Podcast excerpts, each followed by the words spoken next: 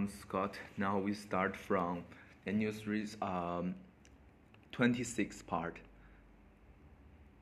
Nebu, Nebu, Nebuchadnezzar then approached the openings of the blessings, furnace and shout, uh, Shadrach, Meshach, and Abednego, servant of the Most High God, come, come out, come out here.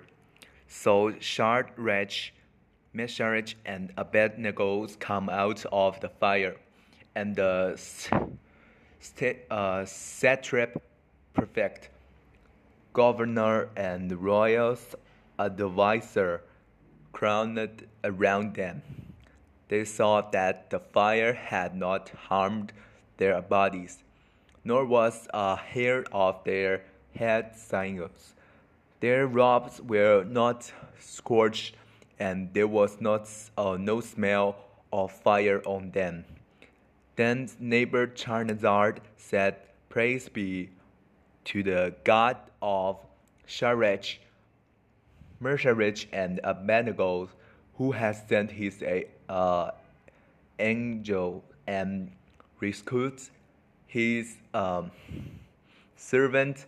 Their trust in him and defied the king's command and were willing to give up their lives rather than serve serve and or worship any god except their own god. Therefore i decree that the people of any nation or language who say anything against the God of Shard, uh, Meshach, and Abednego, Abednego be cut into pieces and their house be turned into piles or rubber. For no other good uh, God can save in this way. Then the king promote Shadrach, Meshach, and Abednego into the province of Babylon. This is uh, the story end of end of the chapter three now.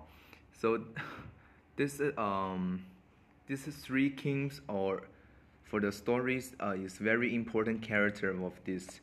How about the um, chapter four? Chapter four must be have a, a best uh, better the story from here. So let's move on to the chapter 4. See you next time. Bye.